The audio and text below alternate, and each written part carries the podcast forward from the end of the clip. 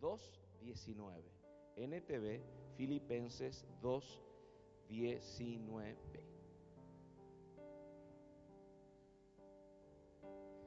Si el Señor Jesús quiere, espero enviarles pronto a Timoteo para que los visite.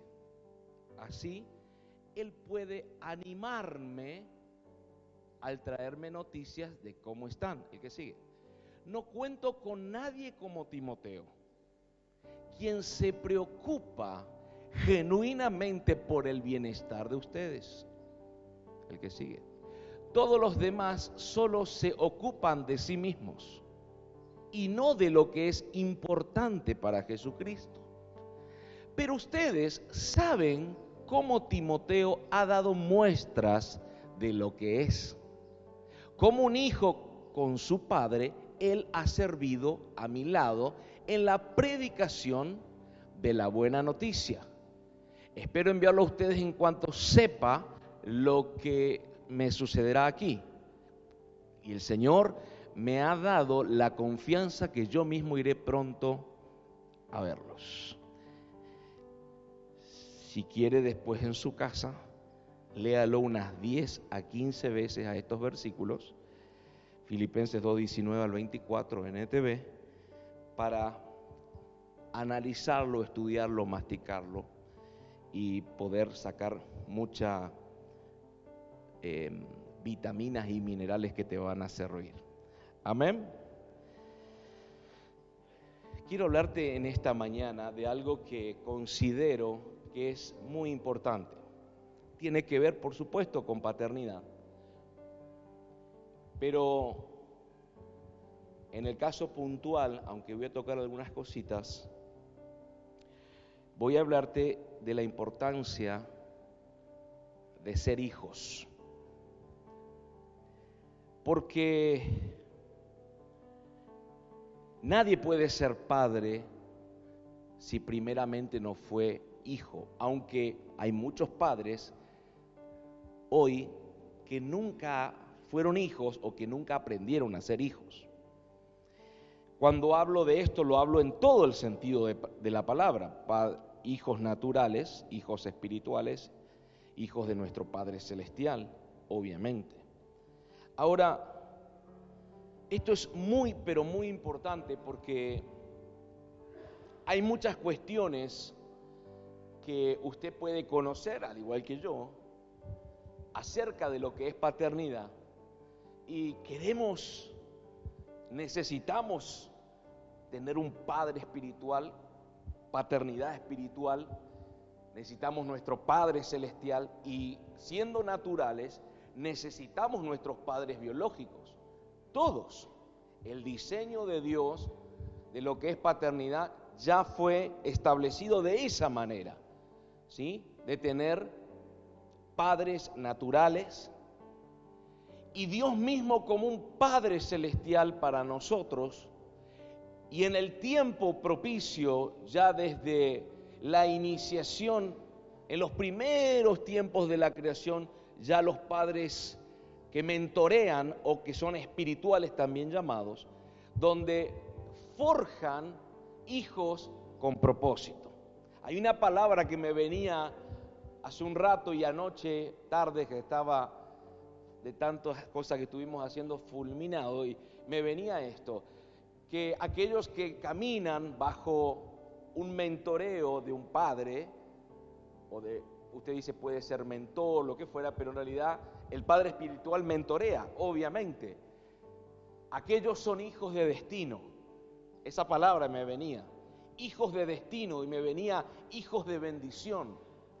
Porque aquel que no camina de esa manera, que no camina mentoreado, que no camina con una paternidad espiritual, amados, hasta el día de hoy, y esto está corroborado, no tiene un destino, ¿sí? Un destino claro, un destino donde uno va a llegar preparado, donde uno va a llegar con las armas necesarias donde uno va a llegar empoderado por Dios. Ahora, esto es muy importante porque hay muchos en la historia, grandes hombres de Dios, de verdad, cuando nos metemos en el ámbito ministerial, hay muchos grandes hombres de Dios que han marcado la historia de verdad. Y la mayoría de ellos, la mayoría de ellos, han llegado por una grande misericordia de Dios, pero la mayoría sin paternidad y sin mantenerse en el tiempo en ese propósito o asignación.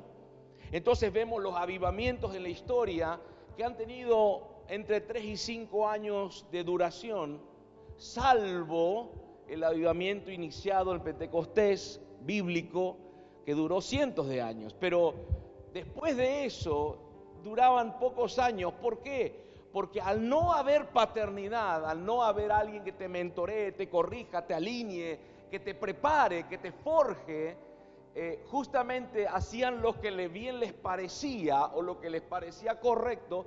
Y más allá del amor de Dios para con la humanidad y un avivamiento como el de Gales, el de Azusa, el de Pensacola, el de tantos lugares en Argentina inclusive, han durado poco tiempo porque no había alguien que te marque el camino. Que te diga eso no, esto sí. Que te diga, lleva esto, quítate lo otro.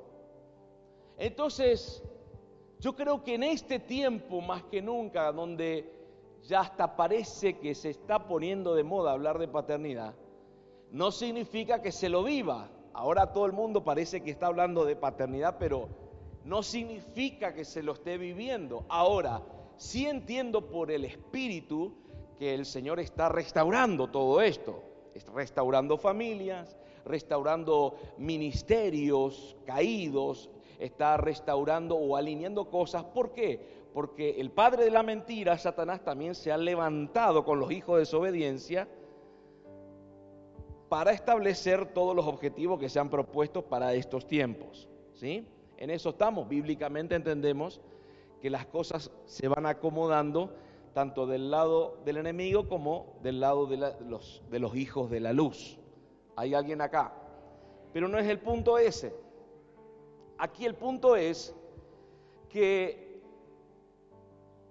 hay algunos, y esto lo estaba analizando, hay personas que creen que ser un hijo en la casa, un hijo en la casa donde hay padres espirituales, cuando usted escuche de mi boca decir paternidad o padre espiritual, estoy hablando del matrimonio, ¿sí? Por favor, se entienda.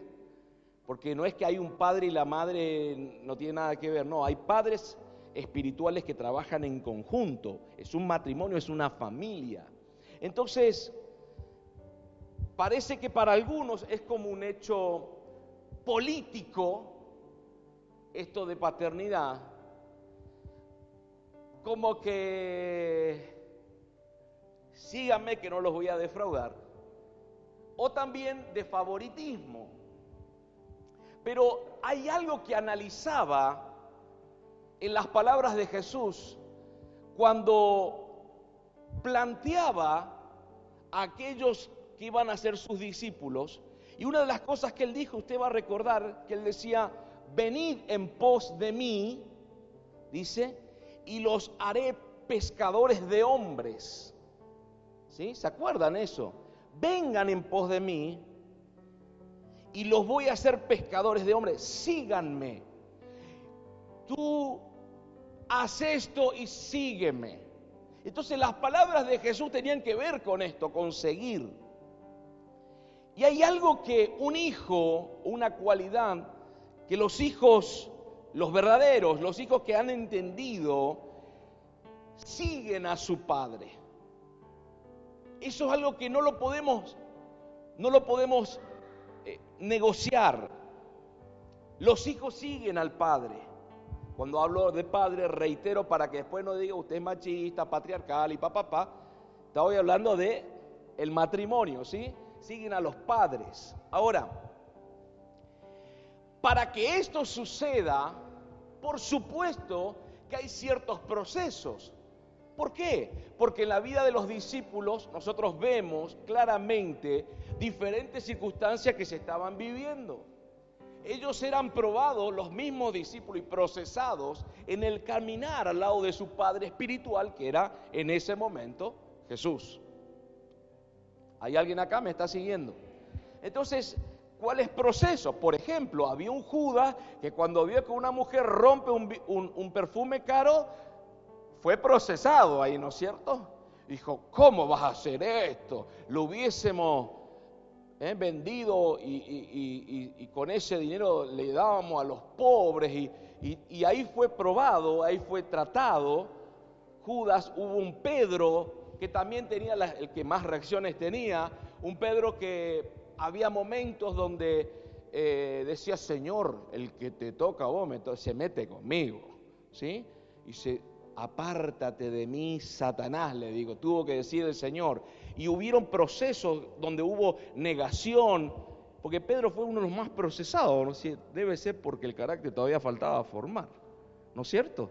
Entonces procesado y con golpes y, hasta eh, el que le venía a apresar al Señor saca la espada, le corta la oreja, ¿no es cierto? Y, todos estos procesos tenían que ver con el poder alinearlos para seguir a Jesús y seguir el legado que Jesús estaba transmitiendo también, por supuesto.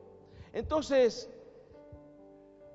los verdaderos, los hijos que van entendiendo en el proceso este, en el, en el alinearse a seguir a un padre, van a ser procesados, claro que sí. Tratados en el carácter, van a ser corregidos. Yo siempre digo, me digo a mí mismo, mire que no tiene mucha homilética este mensaje, pero yo siempre me digo a mí mismo, me asusto cuando mi padre no me corrige me asusto. Porque por ahí digo, o, realmente soy bueno en lo que hago, soy perfecto en lo que hago, o, Él nos anima a corregirme. Entonces yo digo, epa, entonces, eh, papi, em, ¿vos cómo me ves? No, bien, bien, todo bien, tranqui. Ok, pero tengo que, yo necesito que si hay algo para corregir, se corrija. Porque para eso está mi paternidad. ¿Hay alguien acá? Entonces, si yo no soy corregido, mire esto desde una mire esto desde una cosmovisión, mire esto desde el cielo. Si yo no soy corregido por mi Padre espiritual, no voy a ser mejorado por Dios. Porque en este proceso la idea es te la simplifico, que vayamos siendo mejorados, perfeccionados, como lo quieras llamar, ¿sí? Cada día mejores, corregir los errores, alinearnos, ¿sí? Para eso está la instrucción, para eso está, la, para eso está el discipulado los jueves, para eso está el corregir, para eso está el reto. El pastor reta, no, me voy a otra iglesia me voy a donde un pastor no te reta. Si quieren una reta, aquí lo tienen ahí al frente. Pero escuchen esto. Escuche esto. Todos debemos ser corregidos, alineados. Y si para usted eso es malo, amados, usted nunca va a ser un hijo o una hija. Porque una de las formas de manifestarse del amor de un padre a través de la corrección. Ahora, yo te puedo corregir a vos y volvés a meter la pata. Y vuelvo a corregirte en lo mismo y metes la pata. Ahora, entendí ahí el mensaje, yo como padre, es que realmente no tenés el deseo de cambiar. Entonces, como te voy a respetar, voy a dejar que hagas lo que quieras. ¿Por qué? Porque hay algo real. Si por las buenas, que es cuando te corrijo, no cambiaste, vas a tener que ser por las malas. ¿Y cuándo va a ser por las malas? Cuando por su error o desobediencia o como lo quieras llamar, se choque contra la pared. Entonces, hay algunos que van a ser corregidos con amor y otros con dolor. ¿Hay alguien acá? Entonces, si tu padre espiritual No voy a aclarar otra vez cuando digo padre espiritual, estoy hablando del matrimonio, ¿no es cierto? Cuando tus padres espirituales te corrigen una y otra vez y todavía seguís insistiendo en la misma, después ya no te dicen más nada, porque te van a respetar, porque tenés libertad para elegir, ¿sí o no? Vos podés decidir lo que vos querés hacer. Ahora, esa corrección que se insistió fue amor. Eso lo dice la escritura, no lo invento. La Biblia dice que Dios al que corrige es porque ama. En otra versión dice que Dios al que castiga ama. Y podemos ver un montón de versiones, pero escuche esto. Si esa corrección que la interpretaste probablemente como, vos sabés que el pastor no me quiere, porque, porque me corrige, ¿Quién se cree que es? ¿Quién se cree que Esta no es mi casa, evidentemente. Yo quiero un pastor que realmente me apañe mi, pecado y que me, me insista en que siga metiéndole así en el error. ¿Hay alguien acá? Ahora escuche esto. Esa corrección fue amor. Fue amor. Pero como no la quisiste y decidiste plantarte, vendrá la corrección con dolor. Yo siempre digo, es una prevención, porque Dios está usando a los padres espirituales. Dios está usándolos para Él poder prevenirte con amor, corregirte. Este no es el camino, es este, pero yo quiero ir por este, pero es este, pero yo quiero... Anda por ese entonces. Cuando te chocaste la pared en el camino, decís, obviamente la culpa la, tiene papi, ¿no es cierto? Pape, la tengo yo. Porque, pero ahí te vas a acordar, te vas a acordar de mi corrección y ahí te vas a dar cuenta que la corrección con dolor, amados, míreme, es necesaria. Es necesaria. Lamentablemente.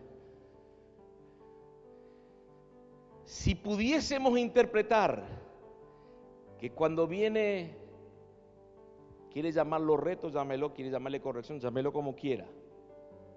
Si pudiésemos interpretar que es realmente amor eso, que Dios te está advirtiendo, te está mostrando el camino correcto, y lo hicieses, vas a empezar a entender cómo es caminar en el reino. Cómo es camino de tu mano y confío en ti. Que recién cantábamos.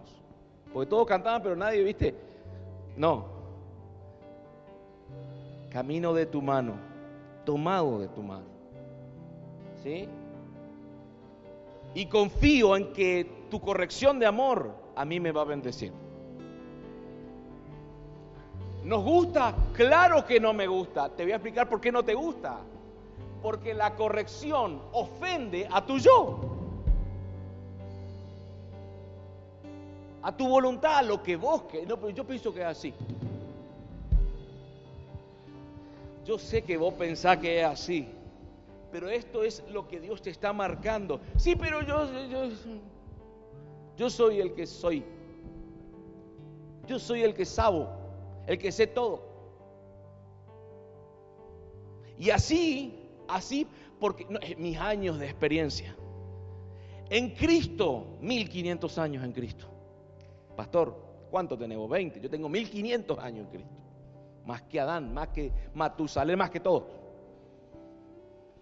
Ok. Así que déjame hacer la mía. No me lo dicen, pero con sus actitudes me lo dejan claro. Pero después, ¿por qué no sos mi padre espiritual al final? O viene gente, viene gente, viene Villamil, mi papi viene, viene y dice,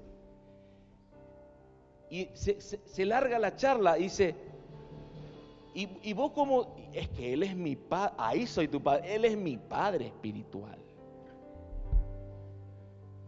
¿Y sos obediente a tu padre espiritual? Tragan saliva. Y... Sí. Sí, sí, sí, ya voy, ya voy, sí, sí. Me están llamando de allá, ya te contesto. ¿Hay alguien acá? Ahora, en este proceso es muy necesario, le voy a explicar por qué. Porque en el diseño de lo que es paternidad, nunca la unción va a venir desde los pies. La unción viene de la cabeza. Miren, siempre viene de la cabeza. Dios ya lo estableció a esto. Viene de la cabeza la unción, viene de la cabeza la bendición. Cuando hablo de unción, no estoy hablando en sí del poder para hacer milagros, sino de una manera integral estoy hablando. Todo lo que Dios quiere dar a los hijos, primero se los da a los padres. Es obvio, vamos al ámbito natural. En la familia, papá, mamá. Vamos a poner un ejemplo, no quiero poner los de Reconquista, vamos a poner los de Reconquista, que no son más los de Reconquista.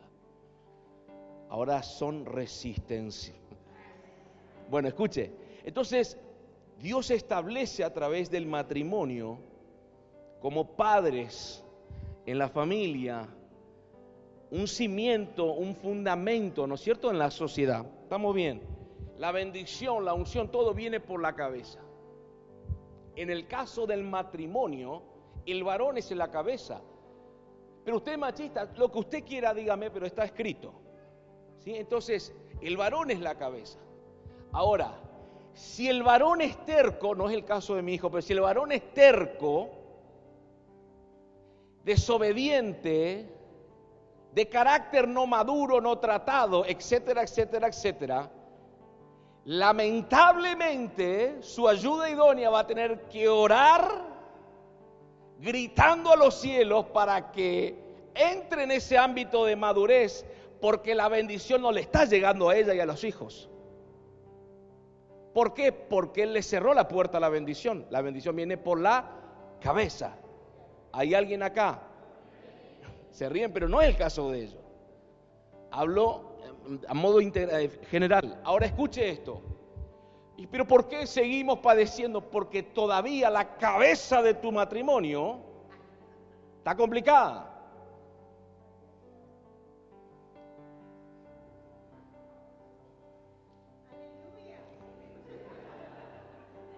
Voy a tomar un vasito de agua porque me está.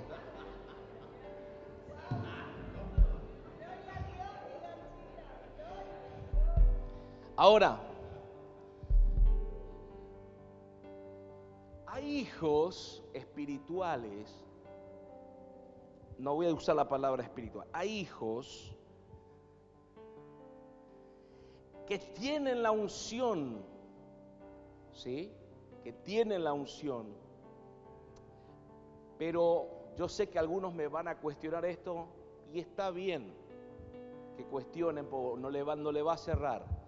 Pero cuando no viene como Dios la diseñó a través de un padre, porque son hijos que quieren avanzar y tener el éxito, pero no quieren padres, míreme esto, hay una unción ilegítima.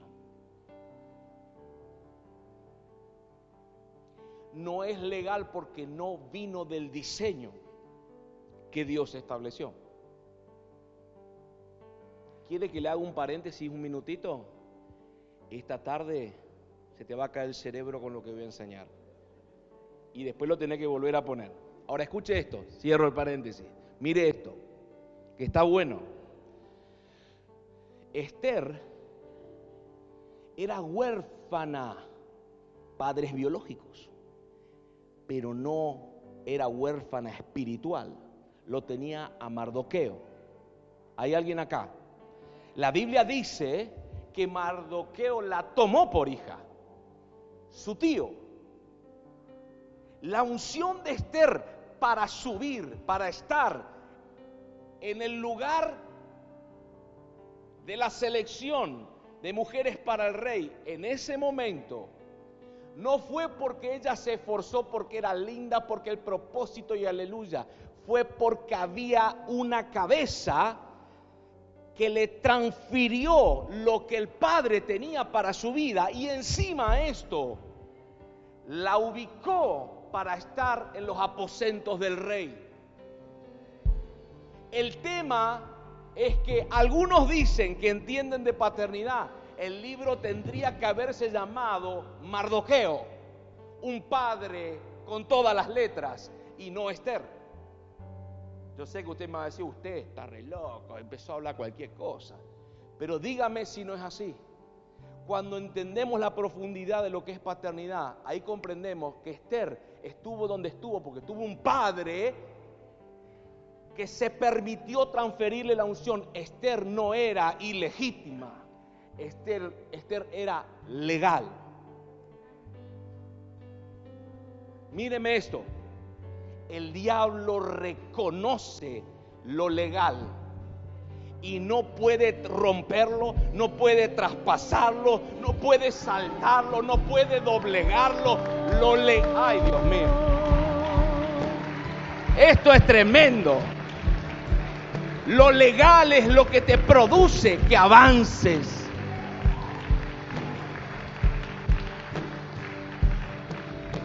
¿Hay alguien acá? Bueno, escuche esto. Entonces, la unción de Esther vino de manera legal a través de un padre espiritual legítimo.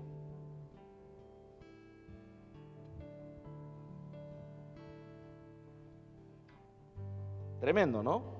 Ahora, en las casas, en las iglesias, hay muchos hijos sin padre espiritual. Pero Dios ha puesto padres para que todo lo que Dios tiene para vos te llegue. Lamentablemente en la historia de la iglesia, lamentablemente, todos empezó, eh, avanzó en la iglesia, en los creyentes, a través de la revelación. A través de la revelación. Entonces, la revelación de la paternidad no había acá 50 años atrás.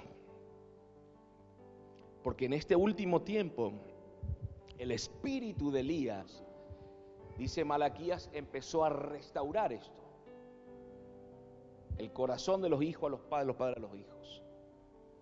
Ahora, ¿por qué digo esto?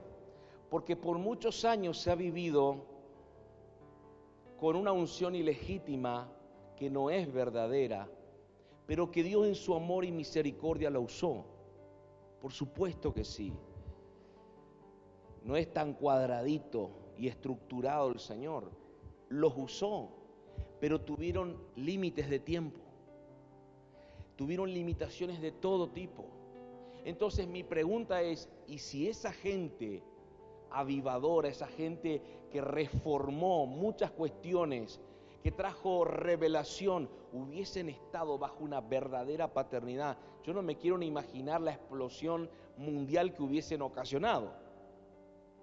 ¿No es cierto? ¿Por qué? Porque había alguien que te iba a decir esto sí, esto no. Es más, el día que ibas a decir, como Esther, yo ni loca me voy a meter ahí a plantear la situación porque me van a matar. Yo no me. Y entonces, su padre espiritual le dice: Hey, hey, para, para, tranquila. Pero vos qué pensás que eso? Te lo digo con mi, mi versión del día de hoy. ¿Por qué pensás que eso? ¿Vos pensás que vos no vas a caer en la misma bolsa que todos los judíos? Mueren todos, morís vos, vos sos judía. Ahora, la pregunta es, ¿no te parece, Esther, que vos estás en este momento, en este lugar, en el punto preciso de tu propósito para algo en particular? Yo creo que estás en este momento, en este lugar, en el punto preciso de tu propósito para tener el éxito que Dios dijo que ibas a tener. Me convenciste, Mardoqueo. Entramos todos en ayuno. Y pasó lo que pasó. Pero había alguien que detuvo su no. Y le voy a explicar por qué.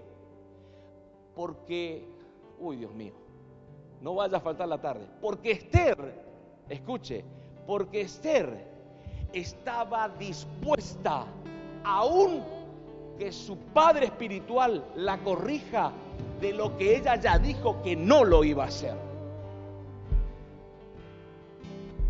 Decirle al que está a tu lado, dispuestos a ser hijos.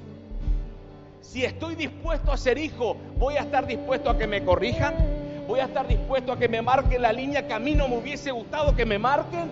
Si estoy dispuesto a ser hijo, recíbame esta palabra. Estaré preparado, dispuesto para todo lo que el Eterno ha destinado para mi vida. ¿Hay, hay alguien que puede decir amén a eso?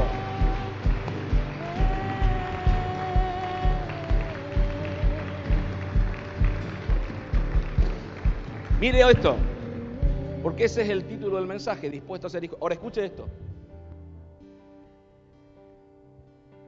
Si sos hijo, ¿vos sos hija? ¿Tenés seguridad que sos hija? Te estoy haciendo entrar en duda, ¿no? ¿O no? ¿Eh? ¿Sos hija? Si vos sos hija, de los padres de esta casa, nunca te vas a poder divorciar de ellos. Nunca.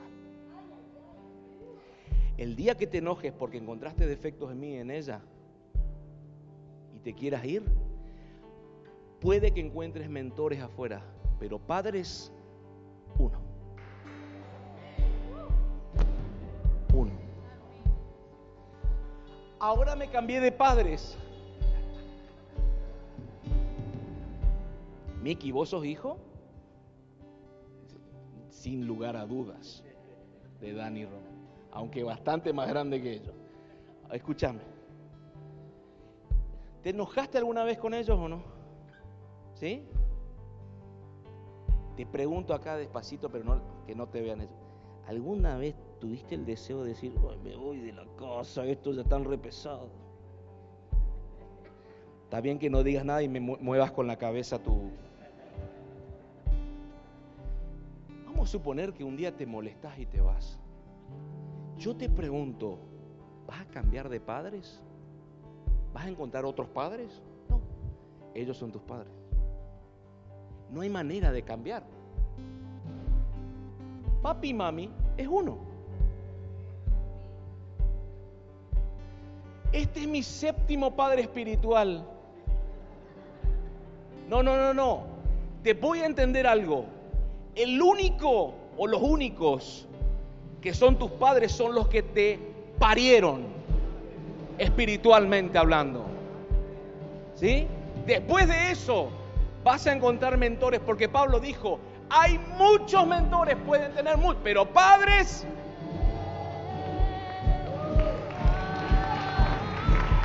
uno.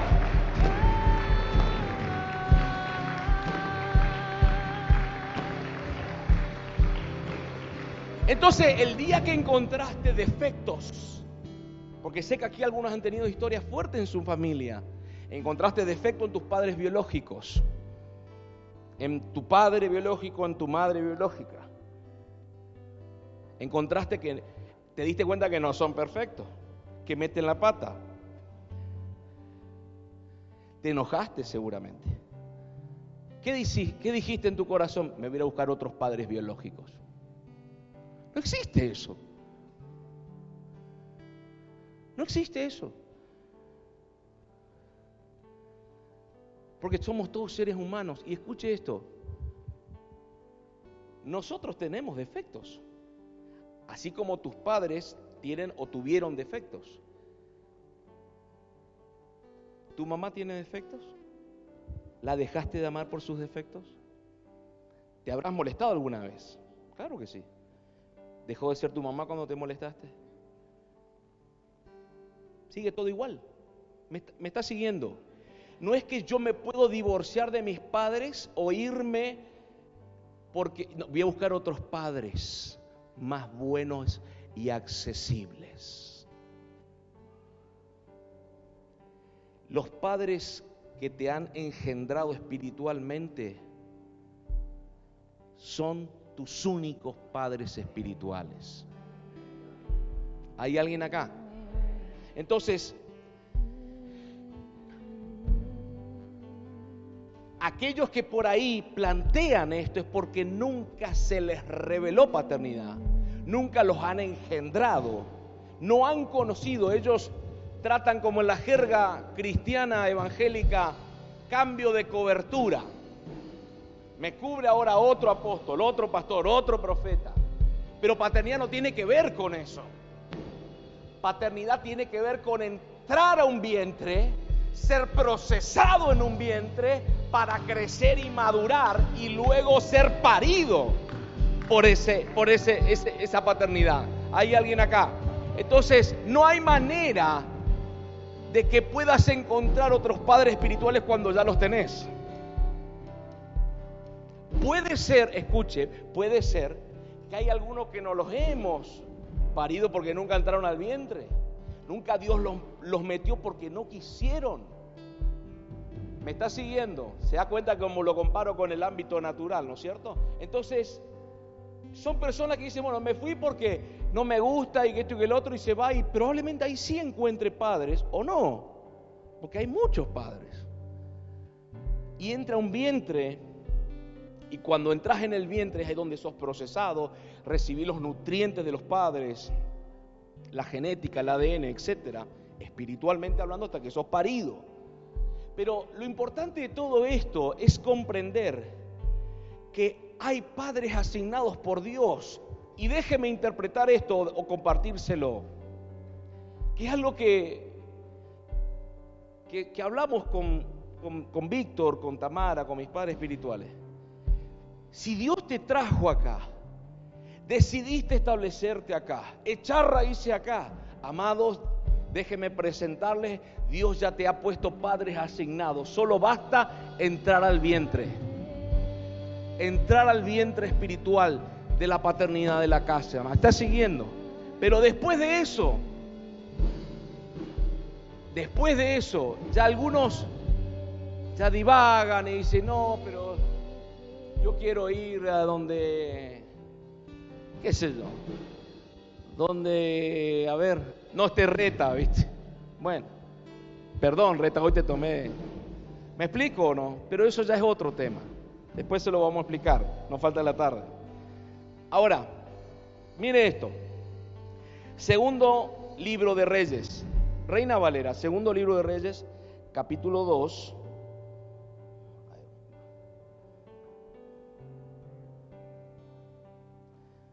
Segundo libro de Reyes, capítulo 2, verso verso 9. A ver.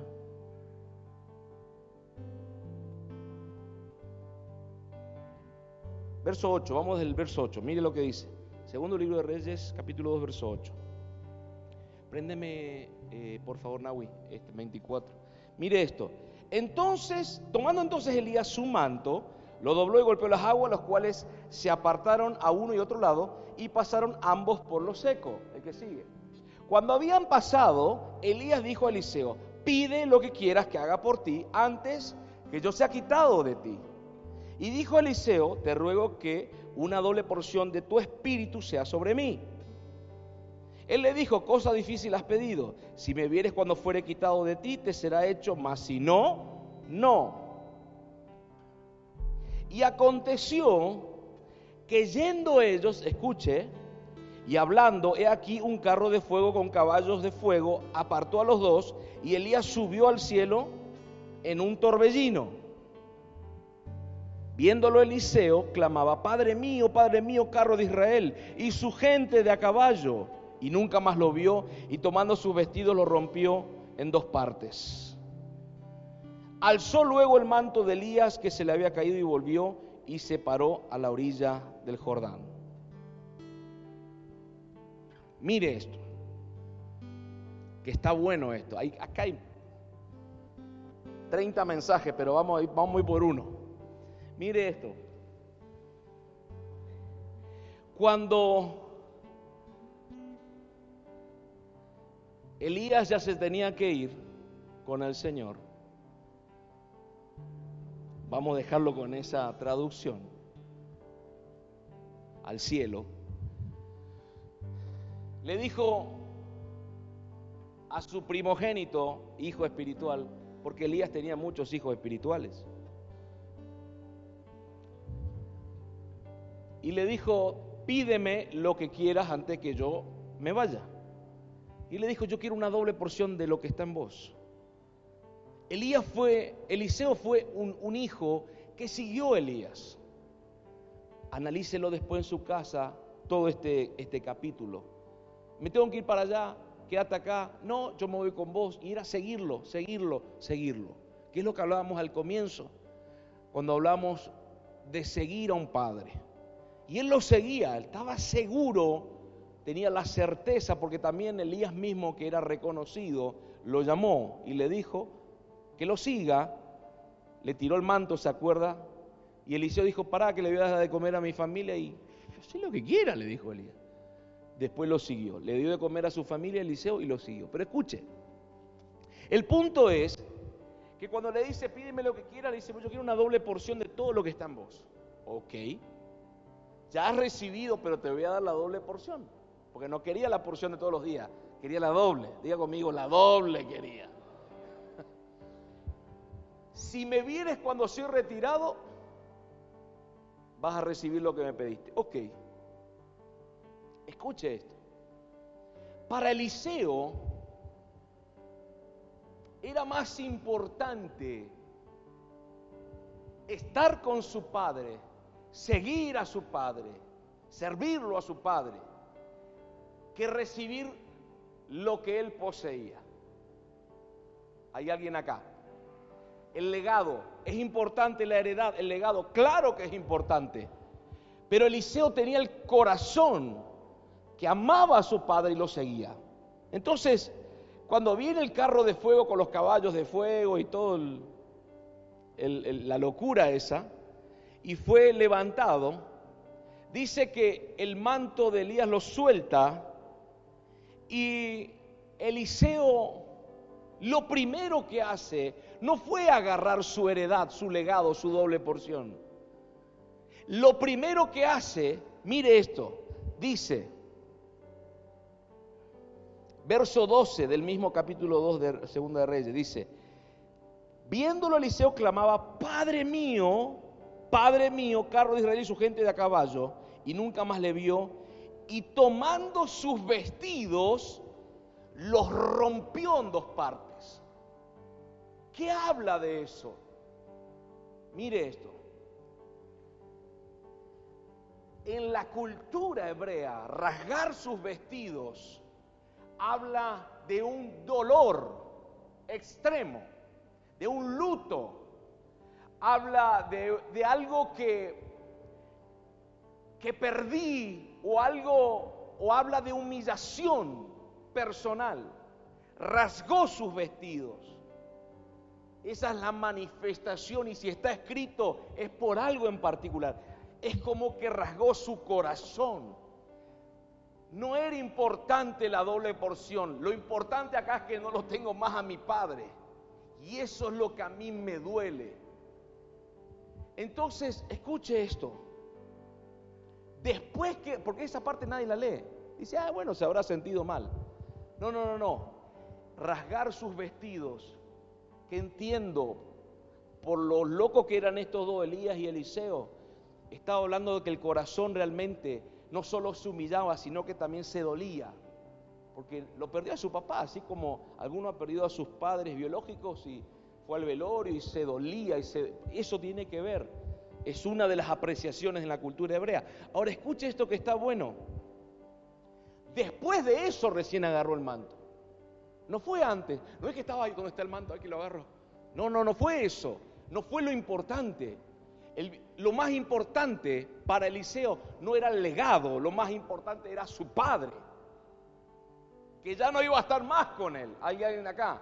Ahora, el rasgarse su vestido habla del humillarse, habla del dolerse, habla de una preparación, una puesta a punto para poder recibir el manto que Elías le había liberado, el legado que él tenía. Recíbame esto que le voy a enseñar. Nadie va a poder caminar en el legado, en la herencia de sus padres, hasta que no tenga el corazón correcto, correcto para recibir esa herencia. Amén. ¿Te animás a darle un aplauso?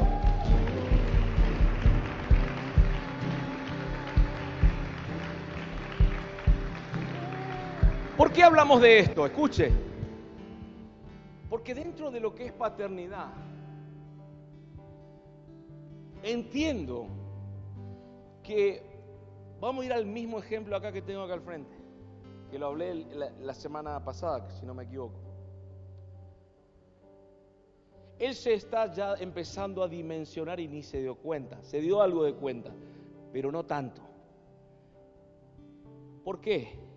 porque entiendo que es un hijo, porque Él se ha permitido ingresar al vientre y en este momento está en el vientre. Y Él va a estar recibiendo los nutrientes, las correcciones, pide el consejo. Se está por ir al baño y me manda mensaje, ¿qué pensaba? ¿Me voy al baño o no? Y yo le digo, depende si es para el uno o para el dos. Pero escuche esto. Entonces, recibe la enseñanza, observen, permiso, las escribe como siempre les dije que había que hacerlo. Me imagino que en su casa, decime que vos, las vuelve a, releer o cuando tiene alguna duda las vuelve a leer para, porque eso es escudriñar. Escudriñar tiene que ver con eso también. Escudriñar la palabra. Ahora escuche esto. Y de a poco se va dimensionando. ¿Por qué? Porque su corazón es el correcto, se ha permitido, se ha, dispuesto a ser hijo, se ha dispuesto a obedecer. Y hace poquito, hace unos días atrás me dijo, muy contento me dice en otras palabras, ¿no? Esto está buenísimo porque por ahí uno tiene batallas personales para disponerse, batallas personales para, para permitirse ser corregido, alineado, etc. Pero cuando pasas esa barrera y decís, bueno, ya estamos, jugado, acá estoy, confío, ahí es donde todo empieza a ocurrir. Es donde todo comienza a dimensionarse. Entonces las cosas que estaban establecidas para él desde lo eterno, que les voy a ser muy sincero porque yo no soy profeta, hay muchas cosas que no las sé, no sé cuáles son. Yo, yo le pido al Señor que me guíe para, pero hay cosas que yo no sé qué responderle. Pero aún así hay lineamientos escritos y hay lineamientos paternales que uno le va dando que tienen que ver con la Biblia, por supuesto que sí donde él sigue caminando hasta que las cosas empiecen a esclarecerse. Por ahí Dios no dice nada, por ahí sí. ¿Me está siguiendo? Pero hay un avance, hay un crecimiento y eso tiene que ver con una disposición en el corazón para ser un hijo. ¿Me explico? Estar al servicio en el buen sentido de la palabra, no en el mal sentido de la palabra donde entra manipulación ahí escondidito, no en el buen sentido de la palabra. ¿Alguna vez he abusado en cuanto a tu servicio? ¿Alguna vez? No. Jamás. Nunca. Y no va a ser nunca así. ¿Pero por qué? Porque comprendo que tiene que ver también inclusive con el trato de, su vida, su proceso, su corazón. Pero aún así, al disponerse, empezó a dimensionarse. Muy de a poco está dimensionado. Paso con pasos seguros en la palabra y de fe, por supuesto. ¿Me está siguiendo?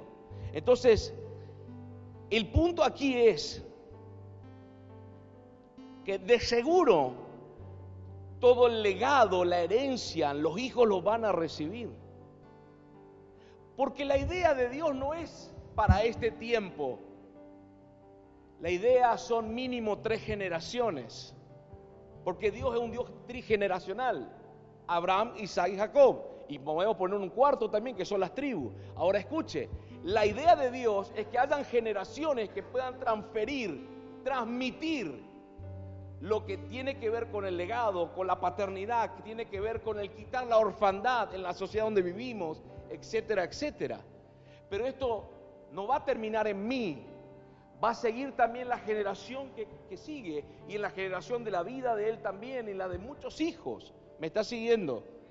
Van a continuar el legado, van a continuar todo lo que se empezó a construir eso es lo que tiene que ver con el diseño y con un corazón de hijos para estar dispuesto a lo que Dios estableció. Entonces yo recuerdo un Jacob y recuerdo un Esaú que uno despreció la primogenitura, pero el otro la quería.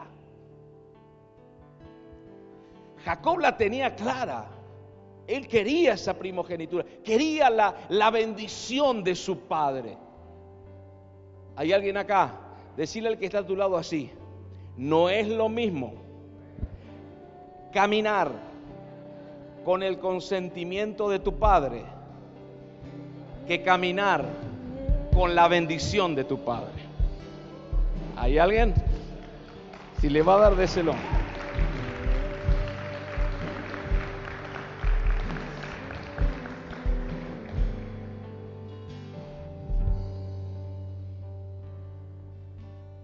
todos los hijos tienen que pasar por proceso. Hemos hablado de proceso, ¿no es cierto?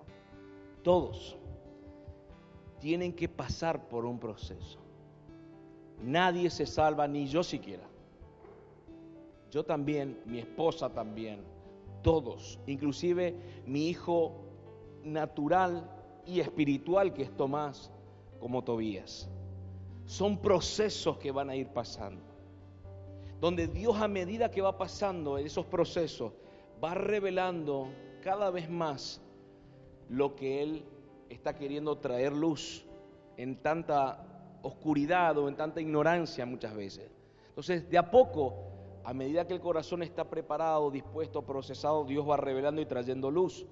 Vamos entendiendo, en otras palabras, lo que Dios quiere con nosotros, lo que tiene que ver con paternidad, lo que tiene que ver con los procesos que vamos a ir caminando y por qué suceden esos procesos. Porque cuestionamos todo, pero no entendemos nada y tampoco nos preocupamos por comprenderlo. Hay alguien acá. Entonces, una de las responsabilidades de un padre es transferir a los hijos lo que Dios le está dando en todo tiempo. Entonces, en mi caso particular, al igual que mi esposa, constantemente estamos permitiéndonos bajar códigos o escuchar la voz del Espíritu, en otras palabras, para poder transferir de lo que Dios está hablando, lo que Dios está queriendo hacer, o la instrucción o el alimento que vos necesitas. Entonces, esto es sumamente importante porque es una responsabilidad para nosotros. Claro que sí. Es una responsabilidad para nosotros transferir lo que Dios ha establecido para este tiempo.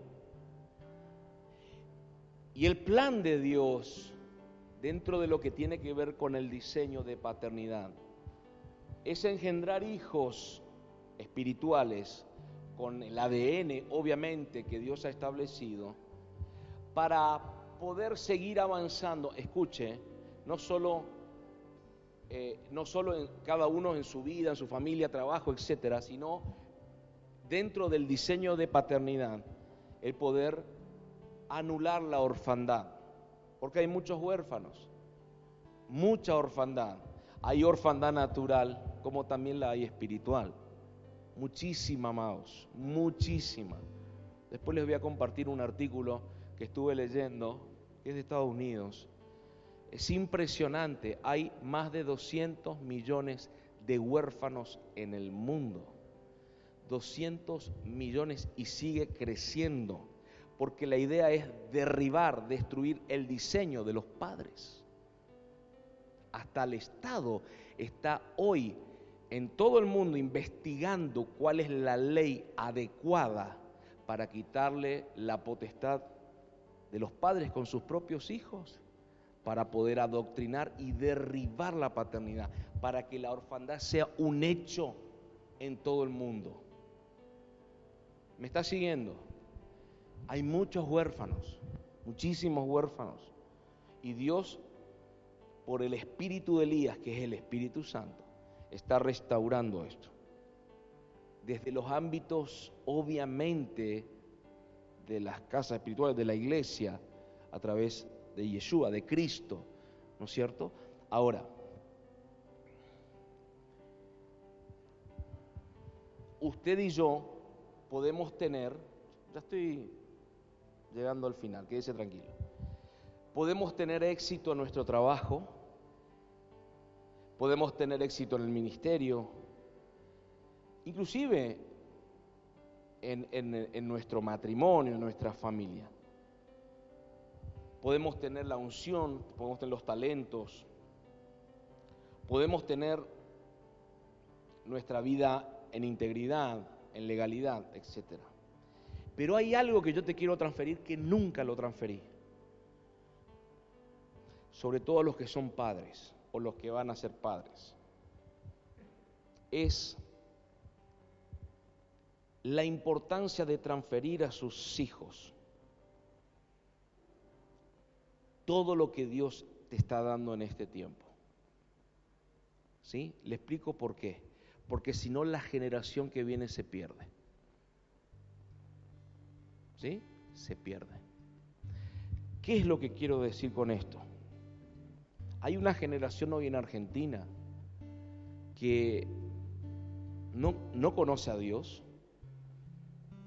porque están buscando la manera anular que se hable de Cristo, ya no respetan a los padres y los padres los crían sin la J. ¿Eh o no? No le vaya a mostrar la J porque ya es violencia familiar.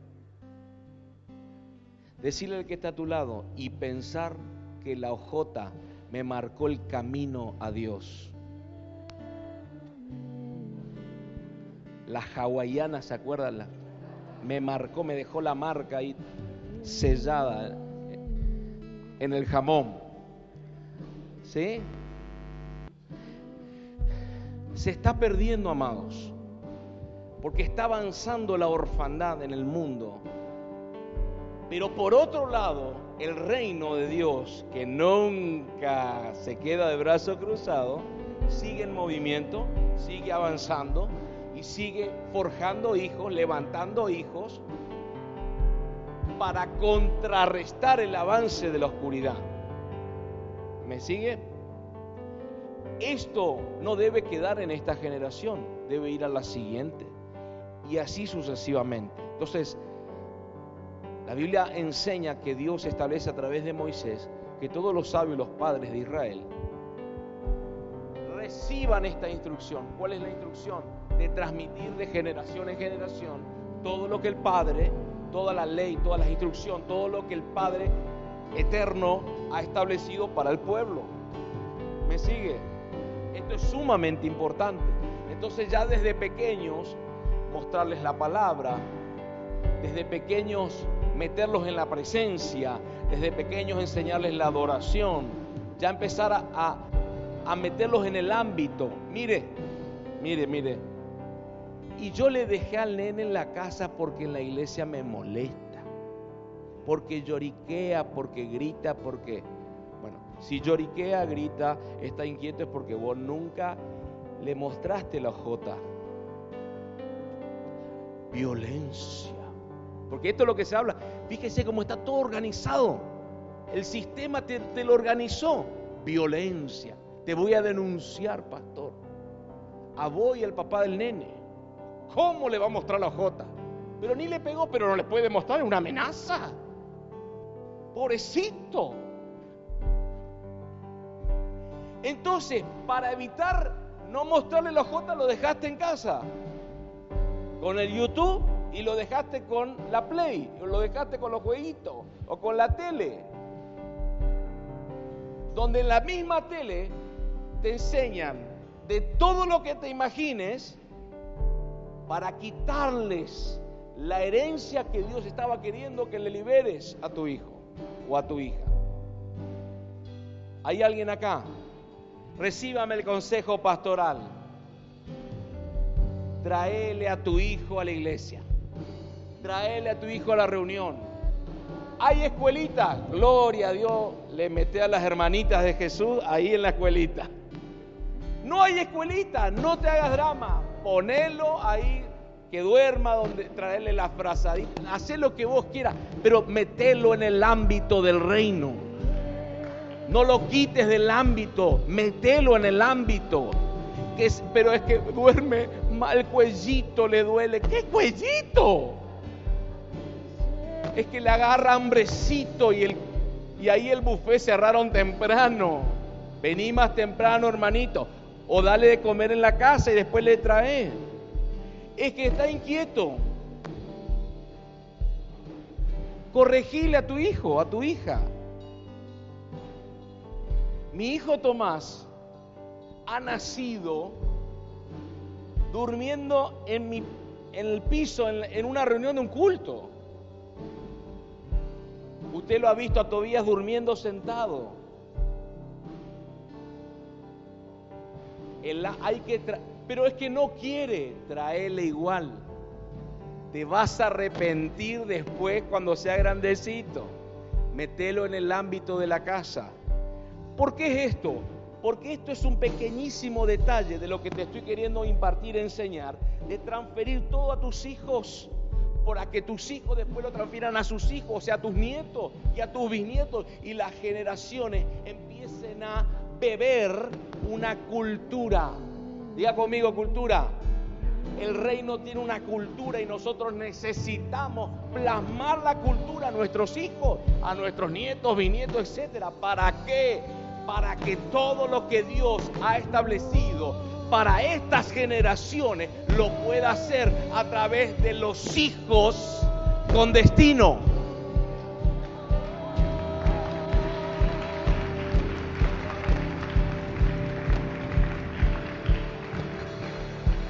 Ya termino. Escuche. Elías pudo transferir a Eliseo porque Eliseo tenía el corazón, su actitud mostraba el corazón que tenía, sus frutos, etc.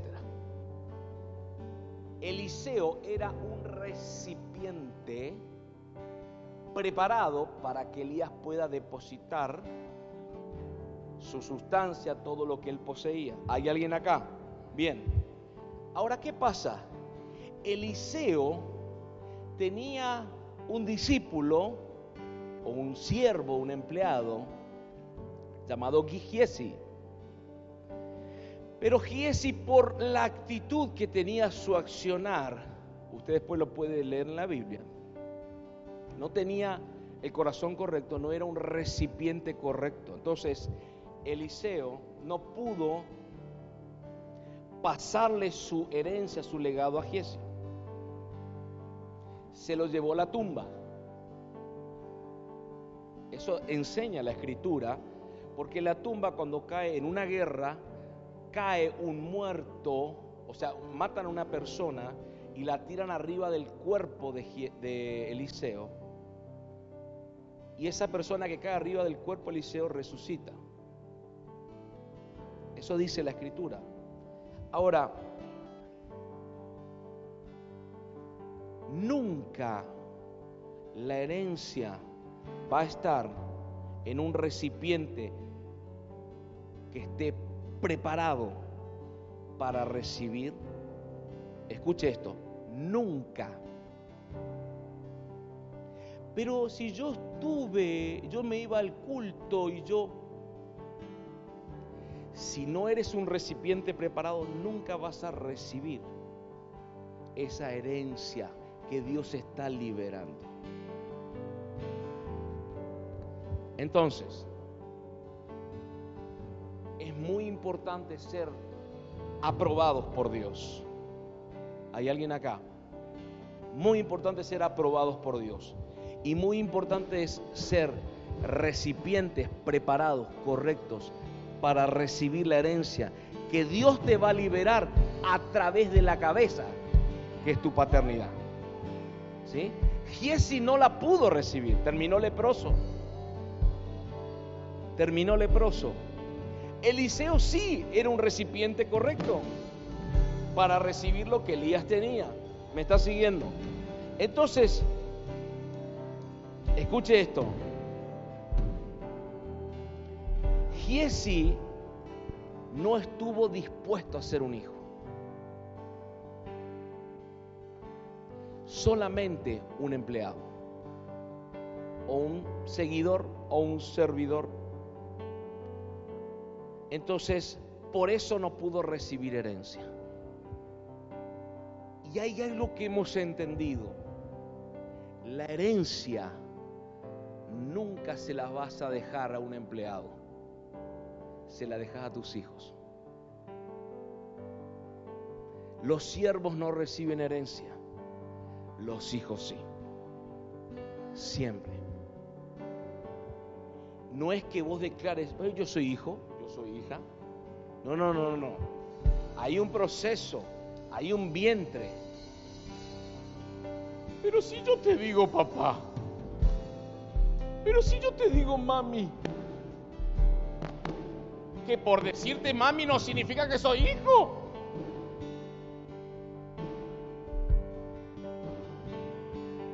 Hay un proceso que te va a dar te va a dar los nutrientes, las correcciones, el lineamiento, que te va a tratar el carácter para que realmente puedas verte al espejo y entender que eres un hijo o eres una hija. ¿Me está siguiendo? Ahora, mire esto, mire esto. La Biblia dice, como recién oraba al principio, que a todos los que le recibieron, a Cristo, a todos los que le recibieron, fueron hechos hijos de Dios. Yo le pregunto a usted, viene una persona, no conoce nada de Dios y de repente me dice, no, me interesa el tema, está bueno. ¿Querés hacer una oración de entrega? ¿Qué es eso? Es una oración que, que, vos la declarás. y se acuerda la oración de entrega. Dice, Padre, te pido perdón por todos mis pecados y, reconozco a Cristo como único y suficiente salvador, personal. Amén. Eh, toda mi vida, amén. Entonces, la gente piensa que por esa oración ya son hijos. Yo le pregunto, ¿usted cree eso realmente? Terminó la oración, esa oración de entrega. La persona sigue exactamente igual. No sintió, algunos pueden sentir algo como una emoción, pero sigue todo igual. ¿Hay alguien acá? ¿O usted cree que ya fue hecho hijo de Dios por hacer esa oración de entrega?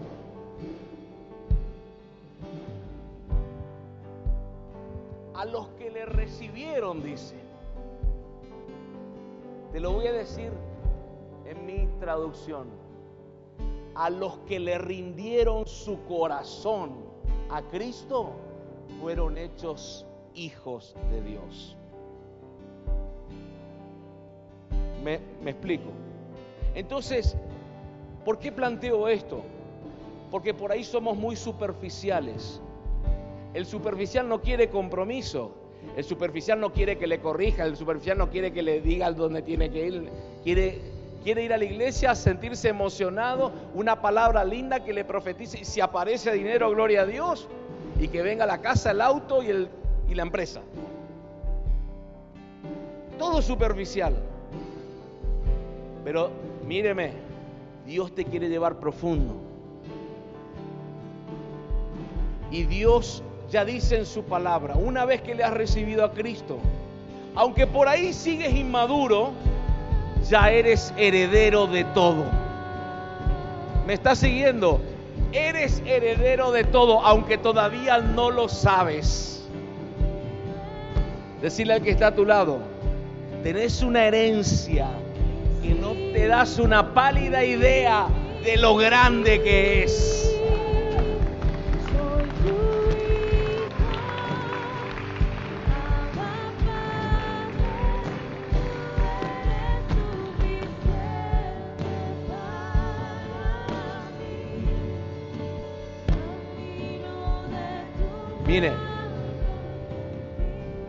Para cerrar, porque si no se me, ya me van a empezar a mirar feo. Le voy a dar un, un tip. Rasgarse las vestiduras también significa despojarse de sí mismo.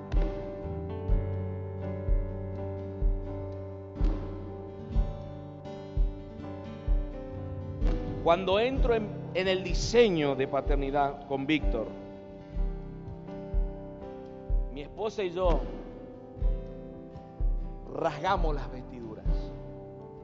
¿Qué significa esto? Nos sometimos a la autoridad.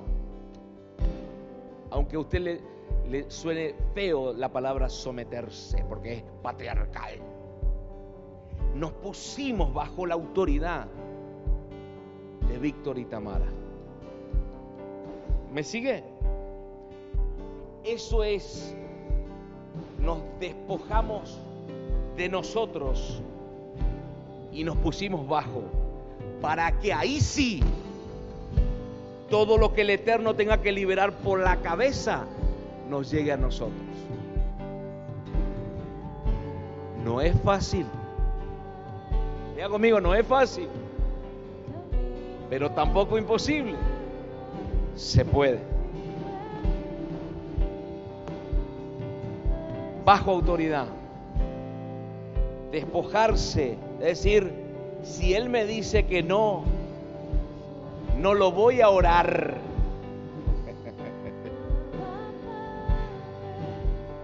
Te buscan, te llaman, te mandan mensaje a la iglesia quiero preguntarle, quiero, quiero el consejo, quiero el consejo. ¿Cuál es el consejo? Usted que me dice, compro o no compro, no compre y va y compra.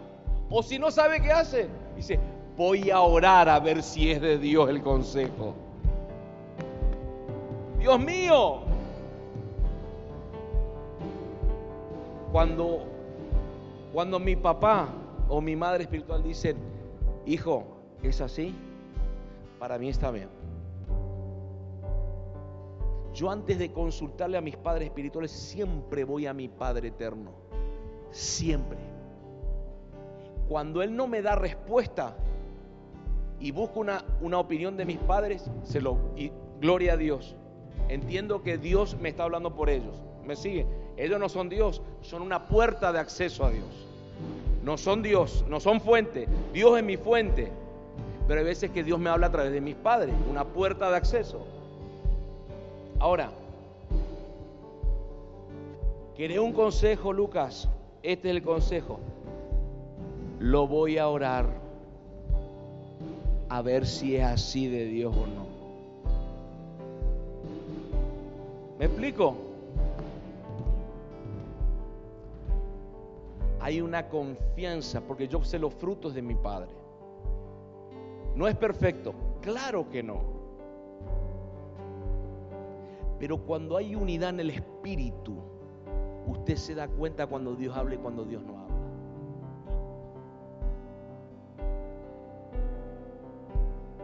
Amén.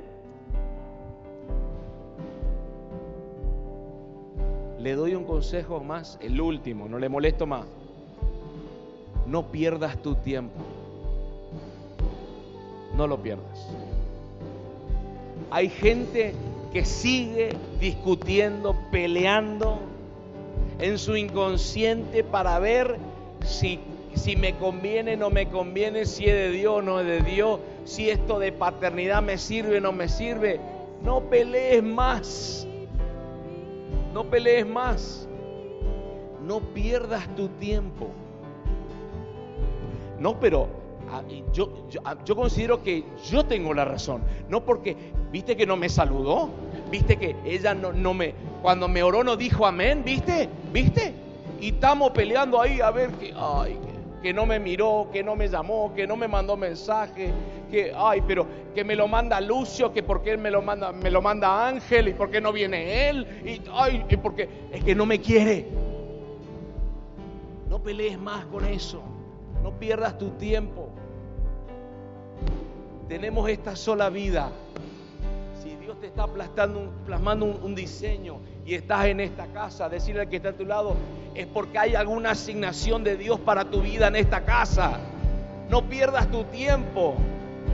Empezá a echar raíces, empezá a plantarte en lo que Dios te está hablando a través de los padres, empezá a obedecer, empezá a caminar en bendición, empezá a ver todo lo que Dios te quiere dar. ¿Hay alguien acá? No pierdas tu tiempo. Avanza, avanza avanza.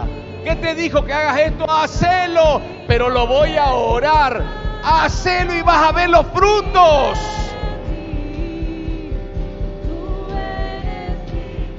Si le va a dar un aplauso, déselo, no me lo amague.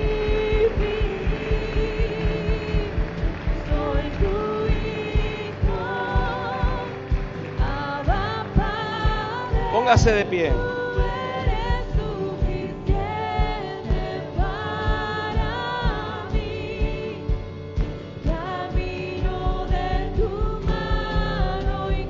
Mire esto, mire esto. Yo sé que te va a sonar cursi lo que te voy a decir, yo sé, pero está bien. Mire, hoy, hoy, por esto que te acabo de, de liberar, de compartir, y sobre todo las últimas palabras, hoy podés cambiar tu mañana. Yo sé lo que te digo. Hoy puedes decidir cambiar lo que se viene. Todo lo que se viene. Todo. Solo es cuestión de decidirte. Porque me venía esto en el espíritu entre ayer y hoy a la mañana temprano. Hijos de destino. Te lo dije al principio. Hijos de destino y bendición porque considero, considero personalmente que es lo que somos, usted y yo, hijos de destino y de bendición. Hay un destino que Dios estableció y no sé usted, pero yo lo voy a vivir. Lo voy a disfrutar. Lo voy a experimentar. Lo voy a caminar y yo sé que los hijos, mis hijos y los hijos de mis hijos, hasta la tercera y cuarta generación, porque es la promesa de mi Padre, también lo van a disfrutar. Es más, hasta diez generaciones sé que van a recibir todo lo que venimos haciendo. Amén. Dígale, al que está a su lado, eres un hijo, una hija de destino y de bendición. Decirle así, y si estás en esta casa,